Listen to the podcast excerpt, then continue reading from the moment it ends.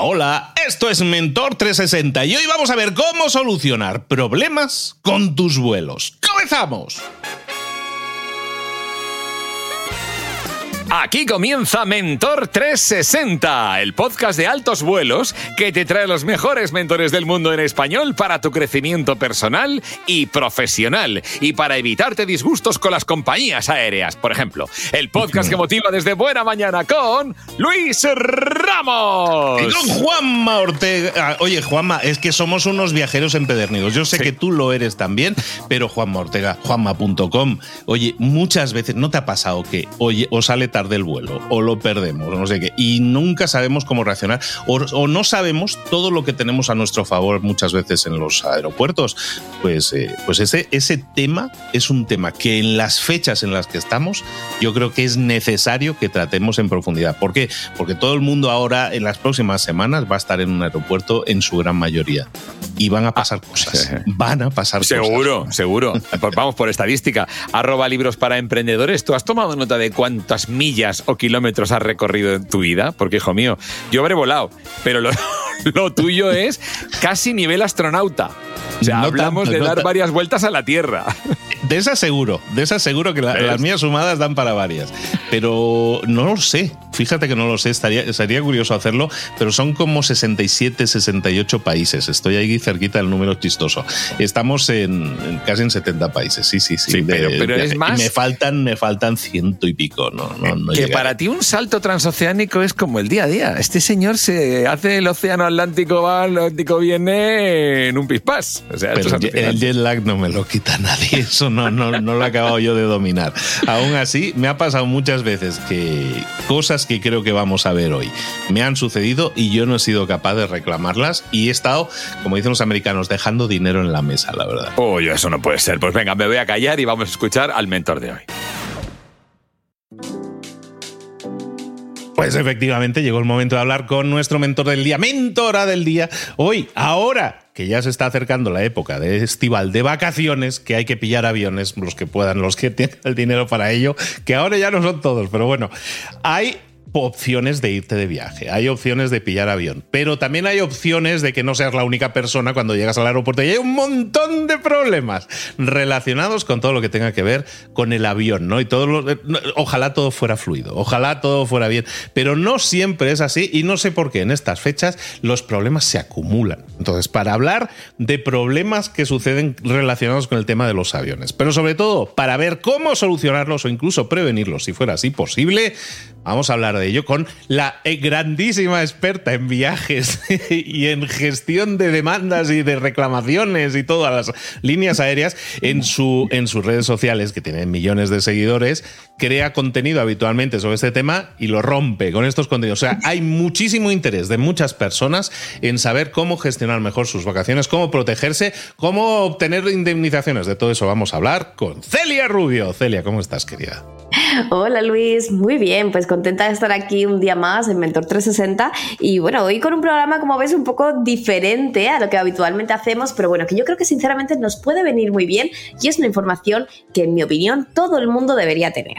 Celia es experta en finanzas personales y no hay más finanza personal que cuidar tu dinero, ¿no? Y sobre todo si tienes derecho a él, ¿no? Si tienes derecho a reclamarlo, que muchas veces, no muchas veces, la mayoría de las veces no lo hacemos, ¿no? Cuando suceden problemillas. ¿De qué problemas eh, tenemos que ser conscientes de que tenemos cosas que podemos hacer cuando estamos relacionándonos con un vuelo?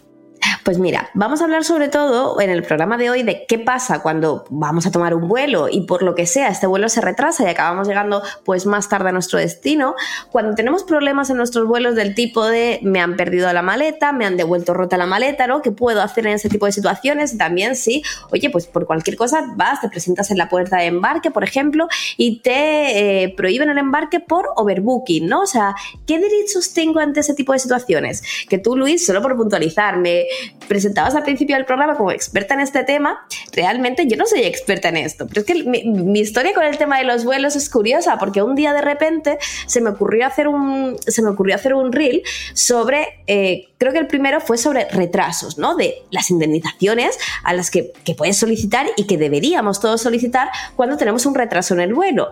Para mi sorpresa, este que yo pensaba que era un tema como muy obvio y muy conocido por todos, me di cuenta que no era así. Y ese reel acumuló como casi 10 millones de visualizaciones, se, hizo muy viral y cada vez que hacía un reel compartiendo pues tips de este tipo, ¿no? De, oye, pues cómo reclamar, el paso a paso para hacerlo, qué tipos de derechos tienen los pasajeros aéreos, me di cuenta que todos se acababan haciendo muy virales porque muchísima gente no es consciente. Y de hecho, mucha gente ha vivido este tipo de situaciones y me decía, ostras, que si esto lo hubiera sabido, hubiera reclamado tanto dinero, hubiera reclamado, es que me hubiera pagado la mitad de las vacaciones. Y no reclamamos porque no sabemos. Así que como tú bien decías, yo creo que el primer paso de finanzas siempre es cuidar tu dinero. Y si te pertenece, en este, como es el caso, pues te pertenece. Bueno, entonces hablabas, una de las situaciones, el overbooking, es decir, tú has comprado tu vuelo, tú tienes tu check-in hecho, has reservado todo, llegas a la puerta de embarque y dices, uy, se va a reír, pero está lleno. Entonces, pero ¿cómo que está lleno? Pero no tenía yo asiento, no me había... Entonces, ¿qué sucede en ese caso? Que muchas veces te tienes que quedar. Eso es, es que pensamos que no, pero realmente esta es una práctica mucho más común de lo que parece, ¿vale? Esta denegación de embarque por overbooking eh, es una práctica relativamente frecuente porque normalmente las compañías aéreas lo que hacen es que vender un número superior de billetes que asientos tiene el avión. ¿Por qué hacen esto? Porque normalmente no se acaban presentando todos los pasajeros, entonces no tienen problema, pero puede darse el caso de que en un vuelo concreto y especialmente ahora, ¿no? En épocas de verano demás, que, eh, oye, pues de repente se presentan todos los pasajeros, tú vas a embarcar y te dicen que no puedes. Entonces, normalmente lo que ocurre en ese tipo de situaciones es que te dan una alternativa. Es decir, normalmente la compañía aérea no te va a decir, no, no puedes embarcar, te quedas en tierra y no te vas de vacaciones. No, normalmente te van a decir, oye, pues te reubicamos en el siguiente vuelo o vas a hacerte escala en tal sitio, pero vas a llegar igual, ¿no? normalmente ellos te van a dar una vía de transporte alternativo. Pero ¿qué ocurre aquí? Que a veces con esa vía de transporte alternativo vamos a llegar más tarde a nuestro destino final. Entonces, siempre y cuando nuestra llegada al destino se retrase más de tres horas, tenemos derecho a indemnización. Pero mucho cuidado. ¿De cuánto es esa indemnización? Esto depende normalmente de la distancia, ¿vale? Por ejemplo, te digo así como la tabla, ¿vale? En vuelos de hasta 1.500 kilómetros son 250 euros. En vuelos de 3.500 kilómetros, 400 euros. Y en vuelos de más de 3.500 kilómetros, 600 euros.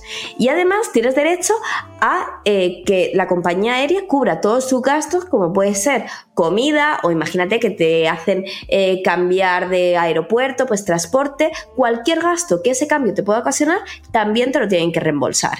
Entonces, esto es muy importante tenerlo en cuenta porque muchas veces ante este tipo de situaciones, de entrada las aerolíneas nos ofrecen una, indemnización. Pero ¿cuál es el truco aquí? Que estas indemnizaciones siempre son menores a lo que nos corresponde. Así que es eh, muy necesario tener en cuenta esto y eh, bueno pues si se da el caso y no podemos embarcar al menos después poder reclamar el, el procedimiento para reclamar en realidad. espérate, espérate un momento. Antes, de, antes del procedimiento, que quede claro esto, porque es más importante lo que parece. Claro que es importante, todo es importante. Pero, ¿por qué es tan importante? Quiero pausar aquí un momento porque lo que sucede es esto.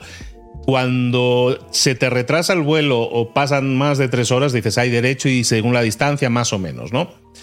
Pero la compañía no te lo va a decir. O sea, la señorita que está ahí no no está en su labor el decírtelo. No sé si es que además, si consigue que estas cosas cuelen sin tener que pagar la empresa, la compañía algo, probablemente hasta se lleve algún bonus. ¿eh? Entonces, ojo, porque cuando haya este tipo de overbooking, no contemos con la señorita y su buena voluntad. Eso probablemente no sea así, ¿no?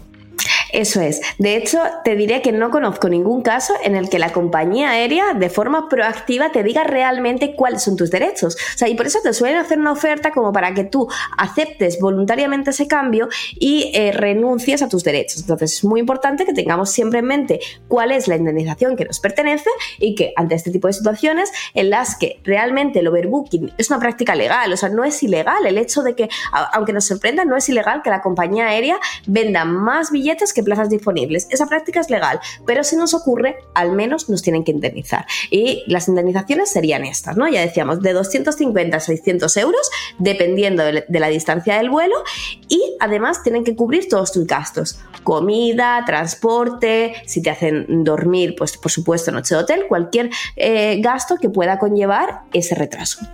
¿Cómo lo pedimos? Entonces, cuando esto suceda, la señorita, uy, lo sentimos mucho y tal, pero aquí tiene un bocadito. No, bueno, señorita, el bocadito, muchas gracias, pero ¿cuál sería el paso?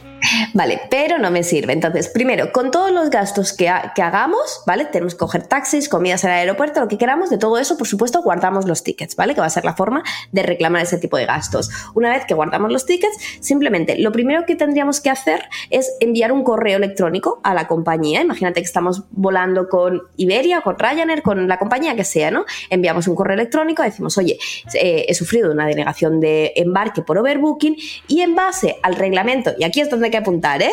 Porque todo, este todo esto se regula en toda la Unión Europea por eh, el reglamento 261-2004 de la Unión Europea. Entonces, este reglamento es el que regula este tipo de indemnizaciones, o sea, que son aplicables a cualquier país, ¿vale? Para cualquier vuelo que salga o entre a Europa. Dicho esto, nada, simplemente es enviarle un correo electrónico a la compañía aérea diciendo, oye, que en base al reglamento 261-2004 me pertenece una indemnización de tanto dinero y además tenéis que cubrir estos gastos y adjuntamos los tickets. Normalmente cuando hacemos este procedimiento, la compañía aérea nos va a contestar y nos va a, nos va a decir que sí porque lo saben perfectamente.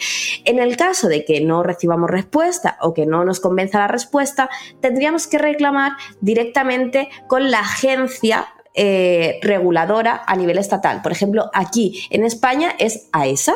Entonces tú pondrías en Google procedimiento para reclamar con AESA y es un formulario que rellenas y ahí a los 30 días te tienen que contestar y automáticamente te van a hacer el reembolso.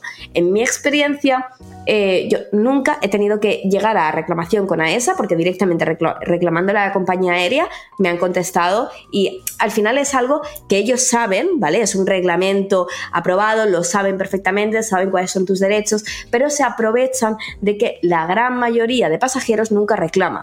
De hecho, si tú te lees el reglamento, eh, este reglamento de la Unión Europea indica que la aerolínea, cuando hay un retraso, cuando hay un caso de overbooking, cuando hay un cambio, te debería dar una hojita, que de hecho está en internet como el modelo, con todos tus derechos y con estas tablas de indemnizaciones.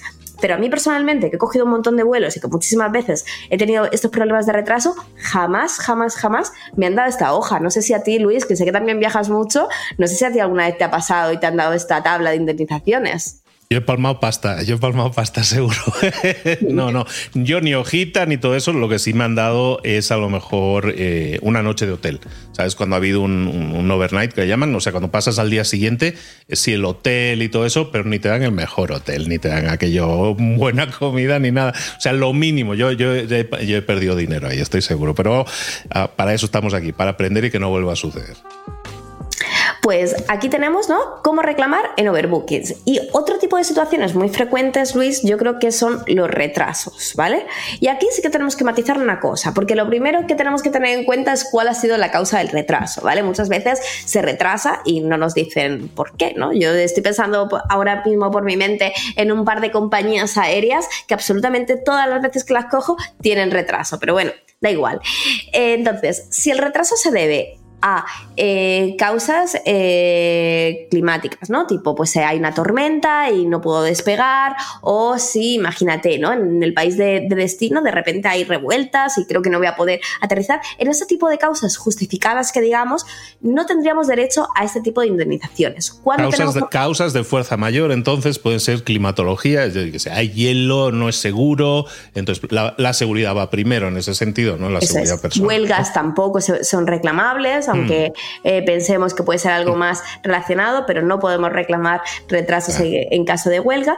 Pero en todo el resto de situaciones, es decir, cuando simplemente tú llegas, ves en la pantallita vuelo retrasado, pero no tienes ni idea de por qué ha pasado esto, ¿no? Que es la mayoría de ocasiones, sí que podemos reclamar, ¿no? Y aquí de nuevo, eh, esto va a depender sobre todo de, eh, tenemos este derecho a compensación en función de la distancia y del tiempo de retraso. Entonces, por ejemplo, para vuelos de hasta 1500 kilómetros, podemos reclamar a partir de dos horas. Que se me ha retrasado una hora 50, lo siento, no puede reclamar, pero para dos horas puede reclamarse. En este caso serían 250 euros también. Para vuelos de, 3.500, de hasta 3.500 kilómetros, para retrasos superiores a 3 horas son 400 euros de indemnización. Y para vuelos superiores a 3.500 kilómetros, también para retrasos a partir de 4 horas, 600 euros de indemnización. Dinero, hay dinero ahí, hay bastante dinero. Es, decir, siempre, cuando, o sea, cuando el retraso entonces es, teníamos el overbooking y todo eso, o eh, te hacen esperar más de tres horas, es una casuística, cuando son menos de tres horas, en ese sentido también hay posibilidad de reclamar, siempre que sean causas eh, no de fuerza. No justificadas. Exacto, que no dicen, pues se nos ha retrasado, es que ha llegado tarde el avión, se va a reír. Bueno, pues se va a reír usted porque le vamos a presentar algo, ¿no? También. Eso es, eso es. Así que todos estos, eh, todos estos mm, retrasos los podemos, y como decimos, ¿no? Los podemos y los debemos reclamar. Sí, que llega tarde el avión, no pasa nada, yo embarco igual, pero eh, bueno, pues hago esta reclamación. Y después está el tema de cambios, que es también algo frecuente. Entonces, con los cambios tenemos que tener en consideración que cuando estos cambios nos los hacen con una, con una anticipación de 15 días, realmente aquí no tenemos derecho a reclamar nada. Es decir, imagínate, yo ahora eh, la semana que viene, por ejemplo, tengo un vuelo a Ibiza. Vale, pues si me cambian en, este, en esta última semana, puedo reclamar una indemnización. Pero si me cambian con una, eh, con una anticipación superior a 15 días, tengo derecho a rechazar el billete si es que ya pues, no me cuadran, ¿vale? Que me devuelvan el dinero, pero no a recibir una indemnización como tal cambios, eh, hay un rango de tiempo, porque al final a, veces a mí me llegan habitualmente cuando compras un vuelo, sobre todo con meses de antelación, luego pues hay ajustes, ¿no? Oye, en vez de salir a las 8.05, sale a las 8.10. ¿Sabes? Me envían ese tipo de cambios. Entiendo que ahí no, no podemos hacer mucho, ¿no? No, de hecho, los cambios se rigen exactamente igual que los retrasos. Es decir, para vuelos de hasta 1.500 eh, kilómetros, con dos horas de cambio es con lo que puedes eh, solicitar una indemnización. Hasta 3.500 con tres horas de cambio y a partir de 3.500 con cuatro horas de cambio. Es decir, si te cambian 10 minutos, ¿no? que es bastante típico, ahí no hay nada que hacer. Yo digo por lo menos 30 euritos o algo que cayera. Vale, las molestias, ¿vale? Por abrir y cerrar el correo, pero no, no, no. Nos regimos por los mismos principios, ¿vale? Siempre se considera como que te han causado eh, una molestia a partir de estas dos horas, dos, tres o cuatro horas, dependiendo de la longitud del, del vuelo. En general, siempre que haya algún tema con la, con la línea aérea y haya dos horas en juego y a partir de ahí para más, dos horas o más, ahí hay dinero que tenemos que reclamar. Eso es, ahí hay algo que puede, que, puede reclamar. Ahí cae dinero, ahí cae dinero, vale. Sí, y recordamos, Luis, que todo esto es válido para vuelos que salgan o que, o que se operen dentro de la Unión Europea, ¿vale? Porque todo esto es el convenio de la Unión Europea, el 261-2004. Pero luego tenemos otro tipo de casuísticas, ¿no? Con el tema vuelos, que son sobre todo los daños en maleta, o sea, que es algo también muy frecuente, de eh, no me llega la maleta, ¿no? O sea, he llegado yo al destino, pero la maleta not found, ¿eh? no, no, la encontramos por ninguna parte, o recojo la maleta, pero la maleta está rota. Y yo te diría que aquí es donde hay más desconocimiento y donde perdemos el mayor número de posibilidades. En este caso, todas las o sea, todo el universo de problemas relacionados con tu maleta se rige por el convenio de Montreal, ¿vale? Concretamente por el artículo 17.2 del convenio de Montreal. Lo dejo aquí por si alguna vez alguien tiene que reclamar y tiene que, que buscarlo, pues que, que vuelva a este episodio y que lo tenga a mano. ¿no? Este convenio dice que eh, las aerolíneas son responsables de cuidar tanto el equipaje de mano como el equipaje facturado y que en el caso de que ocurra algo, ya sea que se rompa o que no te llegue, eh, pues tiene que darte esta indemnización. El convenio de Montreal además es aplicable no solo para la Unión Europea, sino para la gran mayoría de países del mundo. hay una lista enorme, pero si buscamos en Internet países firmantes del convenio de Montreal, vamos a ver que está prácticamente toda Latinoamérica, toda la Unión Europea, o sea, es algo aplicable a muchos más países. Y en este caso, fíjate que eh, las indemnizaciones se eh, basan por los daños que a ti te han causado. Es decir, por ejemplo, yo me voy de viaje, ponía el ejemplo, ¿no? La semana que viene tengo un viaje a Ibiza. Vale, pues me voy de viaje a Ibiza y no me llega la, la maleta. Vale, en ese momento yo empiezo a incurrir en ciertos gastos por la maleta, ¿no? Posiblemente pues lleva cosas de baño que me tengo que volver a comprar, tengo ropa que me tengo que volver a comprar. Entonces, la compañía está obligada a pagarte todo el dinero que tú has gastado. Para eso es muy importante que desde el momento que nos recepcionamos la maleta guardemos todos los tickets. ¿Cuál es el límite máximo? El límite ahora mismo se establece en Cuidado con esto, ¿eh? porque es que es, una cifra que la mayoría de gente eh, no conoce, en 1.288 derechos especiales de giro. Esto de los derechos especiales de giro es algo eh, un poco especial, porque digamos que en temas aéreos se hizo como una unidad monetaria propia, ¿vale? Más o menos lo podríamos llamar, así, para que, bueno, pues tú sabes que las monedas, que el, dólar, los euros, su valor van cambiando. Entonces se, estableció esto para que se pudiera ir, ajustando fácilmente según la inflación y bueno, tú buscas en internet, por ejemplo, el conversor de derechos especiales de giro a tu moneda y vas a ver el equivalente, pero ahora mismo, más o menos, aunque esto va cambiando diariamente, 1.288 derechos especiales de giro están en torno a los 1.600 euros, para que te hagas una idea. Ya te digo que es una cifra que va cambiando. Eh, de hecho, hace unos meses estaba como en 1.200, 1.300, ¿vale? Va cambiando según la inflación. Esto es, esto es cuando la maleta, eh, repitamos, ¿en, qué casuística? Porque aquí la gente ha dicho, a ver, 1.600 aquí dinero, espérate. Cuando la maleta te llega tarde. Cuando no te llega, cuando te llega tarde o cuando te llega dañada, es que aquí vamos a ver que es un poquito eh, distinto, ¿vale? Pero sobre todo cuando se retrasan en la maleta, es decir, yo llego a mi, destino vacacional o a mi destino, pero mi maleta no ha llegado, por ejemplo, y tardan 24 horas en dármela, ¿vale? La compañía se tiene que hacer cargo absolutamente de todos los gastos que tú tengas por culpa del retraso del, retraso del equipaje, es decir, cosas de baño, cargadores, móvil, ropa, cualquier cosa que tú necesites. cualquier cosa, porque yo también les puedo decir, oye, pues venía en mi maleta una pulsera de Tiffany's, entonces tuve que ir a Tiffany's a reponerla, entonces claro, ahí ya se van los 1600. No creo que eso pase, ¿no? No creo que eso pase. ¿eh? Yo creo que ah, son cosas como un poco más de sentido común, pero es verdad que, por ejemplo, en tema ropa y demás, hasta 1.600, hasta 1.600 euros aproximadamente no te pueden decir nada. Entonces tú tienes te sale un buen vestuario gratis, ahí también te puede salir. A ver, te sale muy rentable ¿eh? el hecho de que eh, se pierda la maleta. De hecho, hace poco una amiga viajó y justo llegó al destino y, no le llegó la maleta. Entonces, antes de salir del aeropuerto me llamó en plan, Telia, ¿qué hago? y, le dije, bueno, pues... pues acá está rellenar el PIR antes de salir del aeropuerto e irte de compras, claramente. Entonces, eh, eso, ¿vale? es muy importante que siempre vayamos guardando todos los tickets y saber que tenemos derecho a esas indemnizaciones hasta 1.288 eh, derechos especiales de giro, que serían unos 1.600 euros. Y vale, eso en el caso de retraso, pero por ejemplo en el caso de maleta dañada, que eso es muy subjetivo también, porque a mí mis maletas, yo no sé si me pasa a mí, le pasa a todo el mundo, yo compro maletas y están coloridas, bonitas, preciosas, brillantes Primer viaje y ya parece que estuvieron en la guerra de Troya, literalmente. O sea, es una cosa todo rayada. Eso no es mal estado, ¿no? Yo me voy a decir, bueno, pues sí, se rayan las cosas, ¿no? Bueno, eh, a ver, lo que nos dice este reglamento, por ejemplo, es lo mismo, ¿eh? que por maleta dañada la, indemnización máxima es la misma que comentamos, es 1.288 derechos especiales de giro.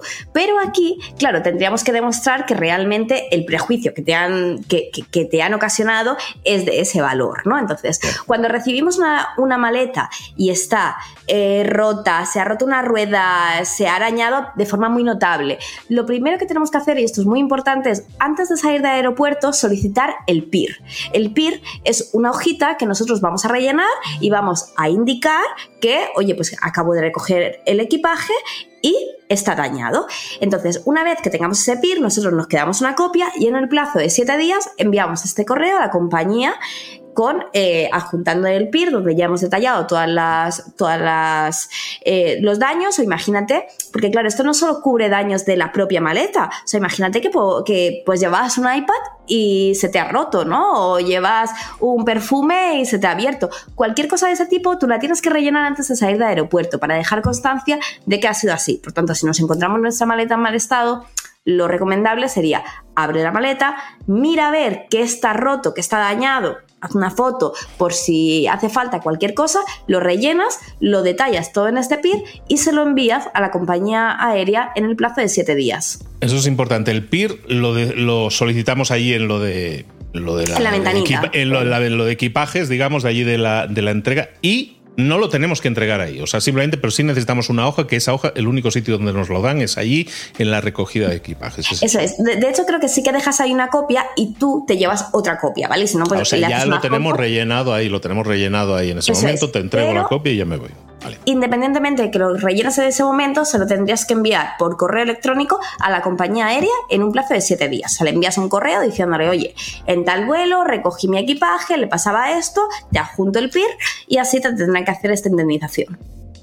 Muy bien, pues está claro, entonces hemos visto temas de overbooking, hay dinero ahí que tenemos que pedir. El tema de retrasos, retrasillos, de, ay, que se nos ha retrasado el vuelo, hay dinero ahí también para reclamar. Y el tema de todo lo que tenga que ver con equipajes, evidentemente, si hay un retraso del equipaje en la entrega, que a mí eso sí me ha pasado, no habitualmente, pero una vez cada par de años me suele pasar, ¿sabes? Entonces, pues ahí también lo que voy a hacer es... Eh, ¿Y te compras?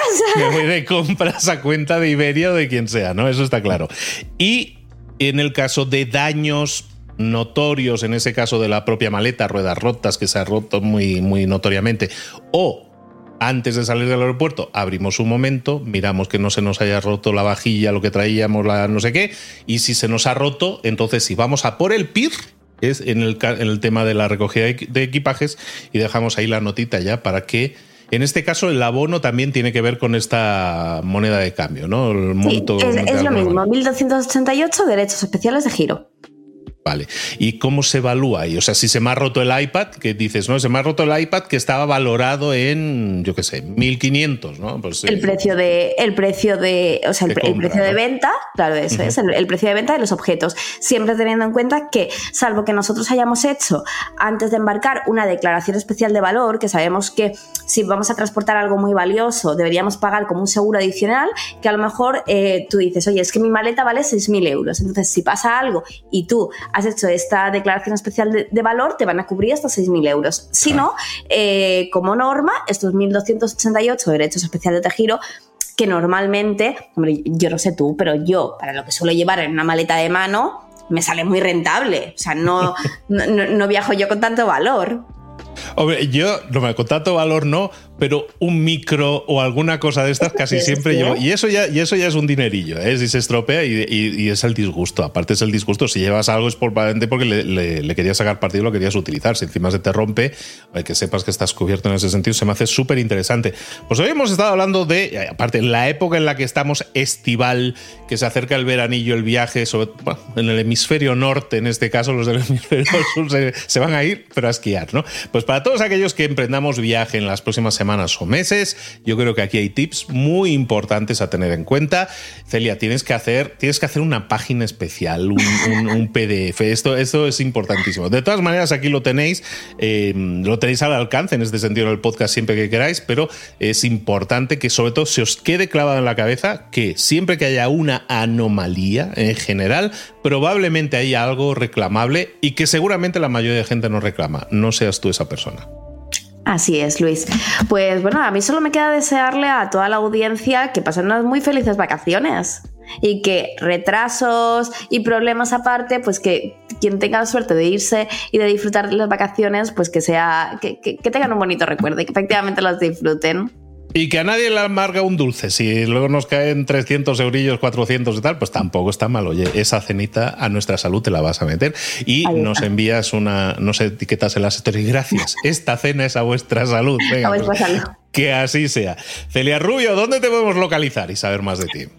Pues Luis, me podéis encontrar en cualquier red social como Celia Rubio, sabéis que estoy en Facebook, en Instagram, que es el canal principal, en TikTok, donde quieras y también, por supuesto, como siempre, en mi página web, celiarubio.com. Y siempre en nuestros corazones, Celia. Muchísimas gracias, que tengas felices vacaciones, súper buen viaje, que no tengas eh, ninguna anomalía, que todo salga bien, que todo salga fluido y nos vemos por aquí muy pronto. Un abrazo grande. Un abrazo fuerte.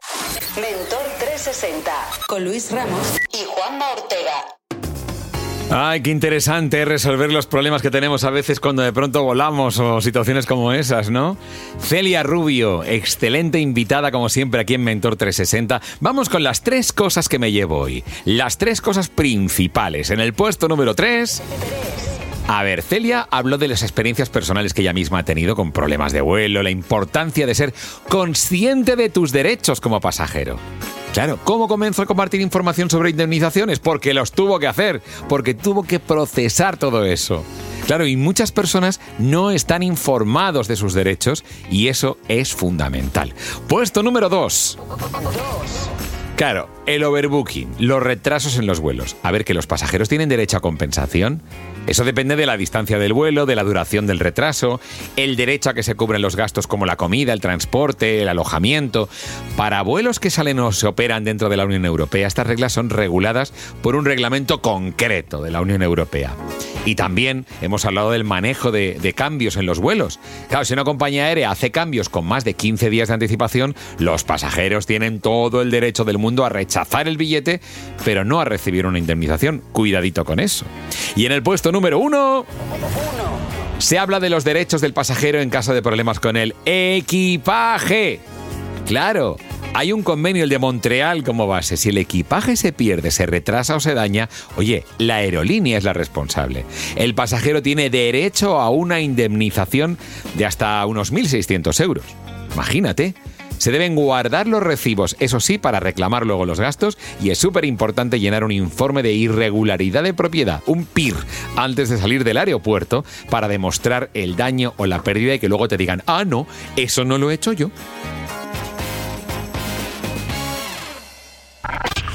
Música que todavía no conoces. No sé si has encontrado tu crush, lo que llamamos media naranja. Maybe sí, crush.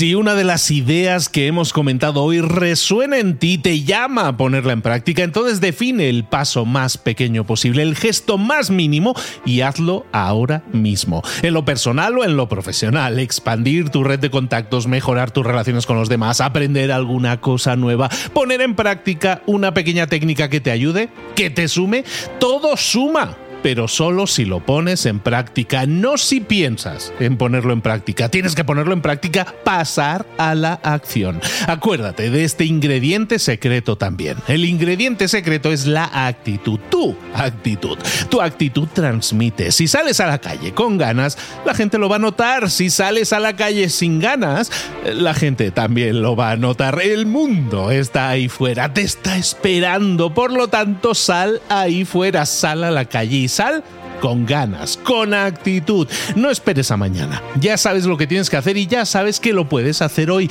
No veas pasar la vida, vive la vida. Tienes las mismas 24 horas que tienen los demás. Haz que valgan la pena. Entrega en estas próximas 24 horas tu mejor versión. Te esperamos aquí mañana para continuar creciendo. Te esperamos aquí mañana con más mentores.